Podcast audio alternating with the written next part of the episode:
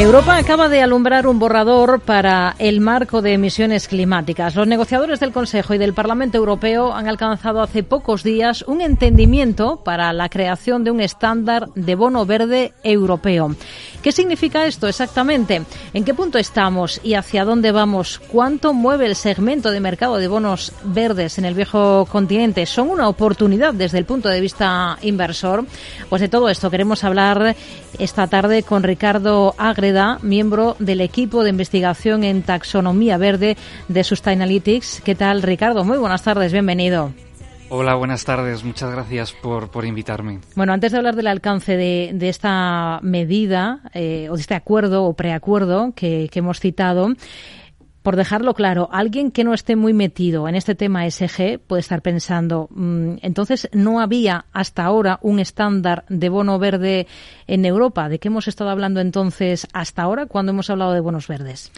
Bueno, por, por, arrojar algo, algo de contexto, eh, el, el estándar que se propone ahora de, de bonos verdes en la Unión Europea lleva cociéndose, por así decirlo, un poco desde el año 2018 en el año 2018 es cuando eh, la Comisión Europea reúne a este grupo eh, Technical Experts Group, grupo técnico de expertos, para abordar estos temas. Y es cuando se plantea la idea de, por un lado, la taxonomía, que eso es algo que ya lleva en funcionamiento algo más tiempo, y también un estándar eh, que venga a eh, poner una serie de condiciones para levantar deuda en el contexto de esta taxonomía. Este, este estándar, que tiene un espíritu voluntario, o sea, es un, es un estándar al que eh, un emisor de bonos puede acogerse de manera voluntaria o no hacerlo, eh, pues ha tenido varias vueltas de hoja, pero hay que recordar, y es muy importante esto, que en, en, el, en el entorno de, de los mercados de capitales ya existe otro estándar de bonos verdes, que es con el que eh, muchos emisores han venido funcionando hasta este momento. Es un estándar que eh, fue propuesto por, eh, por la entidad internacional de mercados de capitales, ICMA, en sus siglas en inglés, y que desde el año 2014 viene a proponer una homologación, por así decirlo, de criterios que estos instrumentos deben tener para ser considerados verdes. Eh, y las similitudes con, con la regulación de la Unión Europea pues son bastante notables, así como algunas diferencias que también podemos abordar ahora. Entre, entre las cuestiones más importantes de este estándar y que también viene a replicar un poco la propuesta de, de la Unión Europea es en que tiene que haber mucha claridad en cuál es la naturaleza de, de los proyectos o iniciativas verdes que pretendes financiar con la deuda que estás levantando.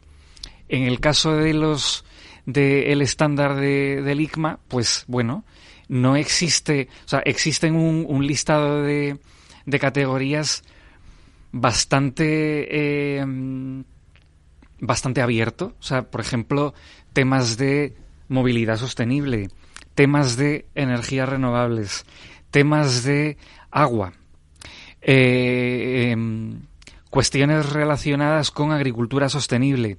Lo que pasa es que aquí son esta serie de actividades que propone la ICMA en su estándar voluntario no están desarrolladas, no cuentan con un desarrollo eh, a nivel taxonómico como sí lo hace la taxonomía de la Unión Europea.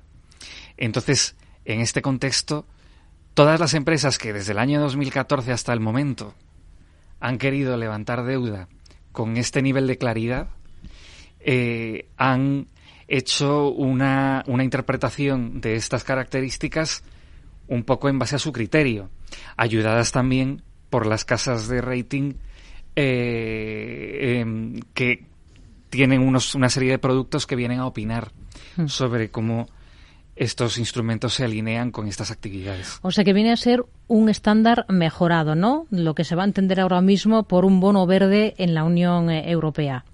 Es mejorado, podemos entender que es mejorado en el sentido de que deja menos margen. Más detallado. Exacto, deja mucho menos margen a interpretar qué actividades pueden ser verdes que las que no. Porque eh, o sea, tiene este, esta, esta regulación a mí me gustaría decir que tiene tres cuestiones principales. Una de ellas es esa. Está vinculada a la taxonomía de la Unión Europea. Entonces, para tú poder decir que cumples con el estándar europeo en el instrumento de deuda que estás levantando, este tiene que corresponderse con la taxonomía de la Unión Europea. Si bien es cierto que la norma, tal como se ha propuesto, deja un 15% de margen porque sí que es verdad que la taxonomía de la Unión Europea está todavía incompleta. No se han desarrollado los estándares técnicos de, análisis, technical screening criteria, como, se llama, para todas y cada una de, las categorías.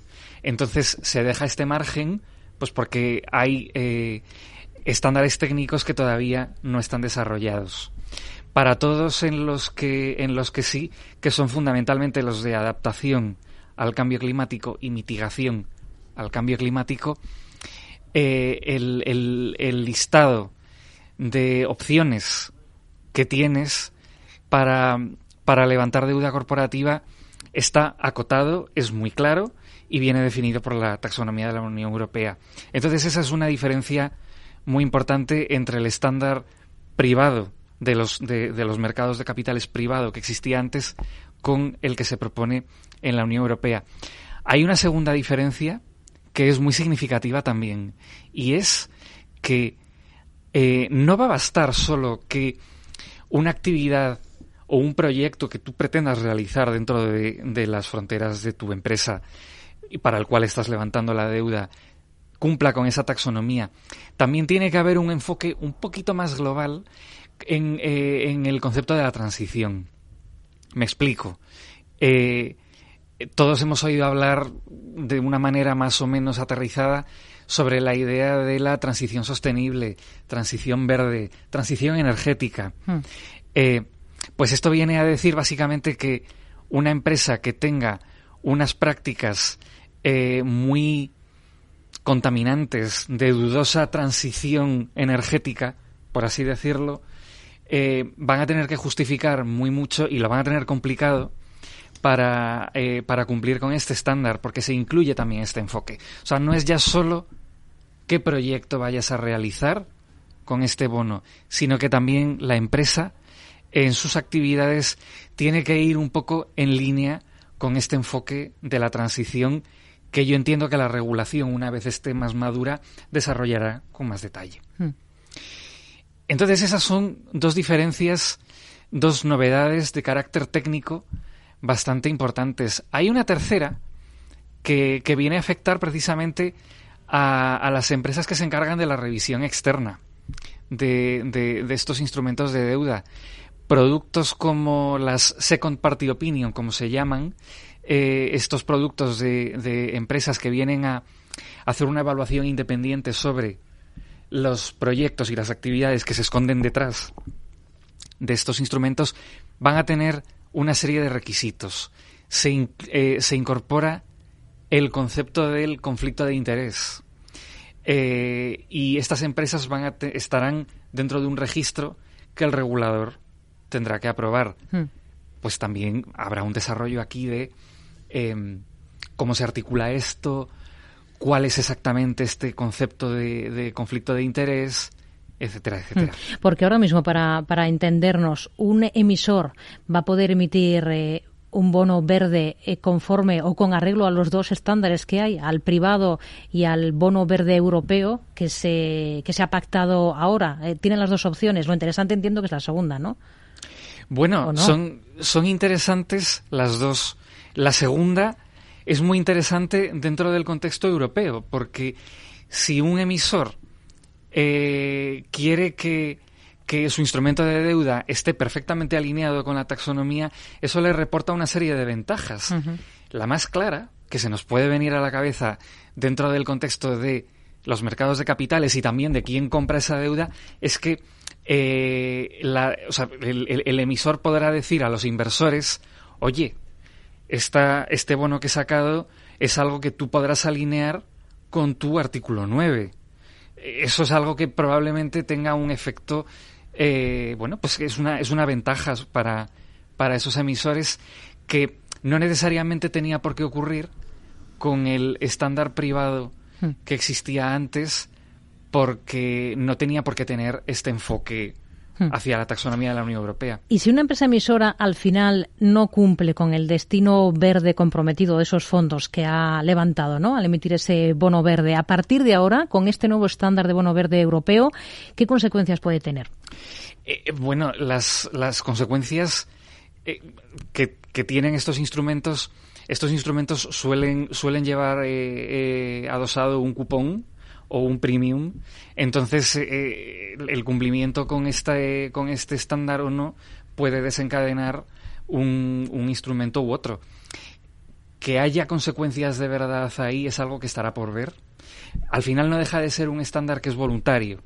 Entonces, bueno, eh, es consecuencia sobre todo. No se le va a multar, por ejemplo, al emisor por, por, no por haber emitido un bono verde que luego ha resultado que no ha invertido eh, o no ha destinado el dinero conseguido a, ese proyecto? De momento no veo que haya mucha claridad en, ese aspecto. Yo creo que, ahora lo que se está lo que se está dando sobre todo es una definición un poquito más técnica ¿Mm? acerca de, estas eh, de este de este instrumento eh, que a diferencia de los que vinculan a, a, los fondos por ejemplo este es voluntario con lo cual habrá que ver también qué acogida tiene más adelante, eh, de qué manera mm, los emisores lo aceptan frente a el estándar que ha eh, imperado hasta ahora, que era eh, pues una iniciativa más privada y, y, qué y cuáles van a ser las bueno pues pues las las principales evoluciones. Que puede eh, haber aquí. Es un acuerdo o un entendimiento de momento provisional. ¿Esto qué significa? ¿Para cuándo se puede aprobar o incluso para cuándo puede entrar en vigor y estar ya em, en, marcha, de facto? Se hablaba una, una de las cuestiones que me llamaron la atención de, la nota de prensa, se hablaba de unos 12 meses eh, a partir de la, de la aprobación. Pero bueno, esto habrá que ver cómo evoluciona, ¿no? Eh, mm, los tiempos con el estándar de bonos verdes hasta ahora han sido, pues, un poco, un poco dilatados, con lo cual eh, habrá que ver un poco cuál, cuál, cuál es el siguiente. Iba a decir paso. El, siguiente paso es la aprobación un poco más definitiva, pero, mm. pues, cuando tiene lugar. Eh, a partir de ahí sí que, en, en lo que sí que ha habido algo más de claridad es en decir, bueno, pues van a pasar 12 meses hasta que de verdad hmm. entre en vigor. ¿Cuánto mueve el mercado europeo de bonos verdes, más o menos, para hacernos una idea de lo que estamos hablando y de lo que puede suponer em, en este momento? Bueno, la verdad es que cifras exactas no te puedo eh, traer hoy. Sí que es verdad que eh, se ha visto un incremento muy importante hasta el año 2019.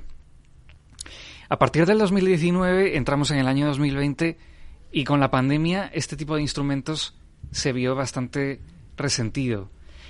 Eh, en cambio, hubo unos instrumentos que siguen el mismo espíritu, pero no son bonos verdes como tal, que al calor del COVID sí que experimentaron un crecimiento, que fueron de tipo social. Estos instrumentos de tipo social sí se encuentran amparados bajo los estándares de, la, de, de los capitales privados de la ICMA. Existe un estándar en paralelo que funciona para para ellos, pero no están de momento recogidos en la, en la taxonomía de la Unión Europea. Quizá en un futuro vemos algún tipo de, de alineamiento en ese sentido. Y los que también eh, unos, unos instrumentos de deuda sostenible dentro del paraguas, ¿no? sostenible, que experimentaron también bastante crecimiento, eh, son esos que van vinculados a la sostenibilidad. ¿Qué quiero decir con esto? Porque nos podemos hacer un lío muy fácilmente de bono verde, eh, sostenible, social. social, vinculado a la sostenibilidad. Por hacer un resumen muy rápido, bono verde, actividades de tipo eh, más vinculadas al medio ambiente, un poco más puro, ¿no? Lo que podemos imaginar como verde. Bono eh, social, actividades de tipo social, bono sostenible, aquel que puede incorporar ambas. Y vinculado a la, a la sostenibilidad, eh, es deuda que puede tener un propósito general, que no tiene por qué estar atada a unas actividades verdes, a unas, a unas actividades específicas verdes o sociales, sino que una empresa levanta deuda con carácter general, pero tiene que establecerse unos objetivos que tienen que coincidir un poco con, la madurez de el, instrumento. Entonces, estos objetivos hmm. tienen que ser de, em, de pues, con un enfoque sostenible. Pueden ser, eh, los que más vemos son de descarbonización, por ejemplo. Hmm. Empresas que em, se establecen unos objetivos de descarbonización y pues implementan una estrategia para ello objetivos de igualdad de género. También los estamos encontrando hmm. con bastante frecuencia. Empresas que en su consejo, por ejemplo, pretenden aumentar el número de mujeres o que van más allá. También no solo en su consejo, sino en todas las categorías profesionales a nivel de gestión eso también lo hmm. estamos viendo. Como vemos, mucha tela que cortar y mucho por avanzar todavía, aunque se haya dado un importante paso a la hora de alumbrar este, este borrador, ¿no? Para, para definir lo que es eh, un bono verde europeo con arreglo a la taxonomía europea. Nos quedamos con ello. Ricardo Agreda, miembro del equipo de investigación en taxonomía verde de Sustainability. Gracias por acercarnos eh, todos estos conceptos, eh, por bueno, explicarnos un poquito más qué relevancia tiene este acuerdo aquí en este espacio de sostenibilidad en Mercado Abierto. Hasta una próxima. Muy buenas tardes. Muchas gracias.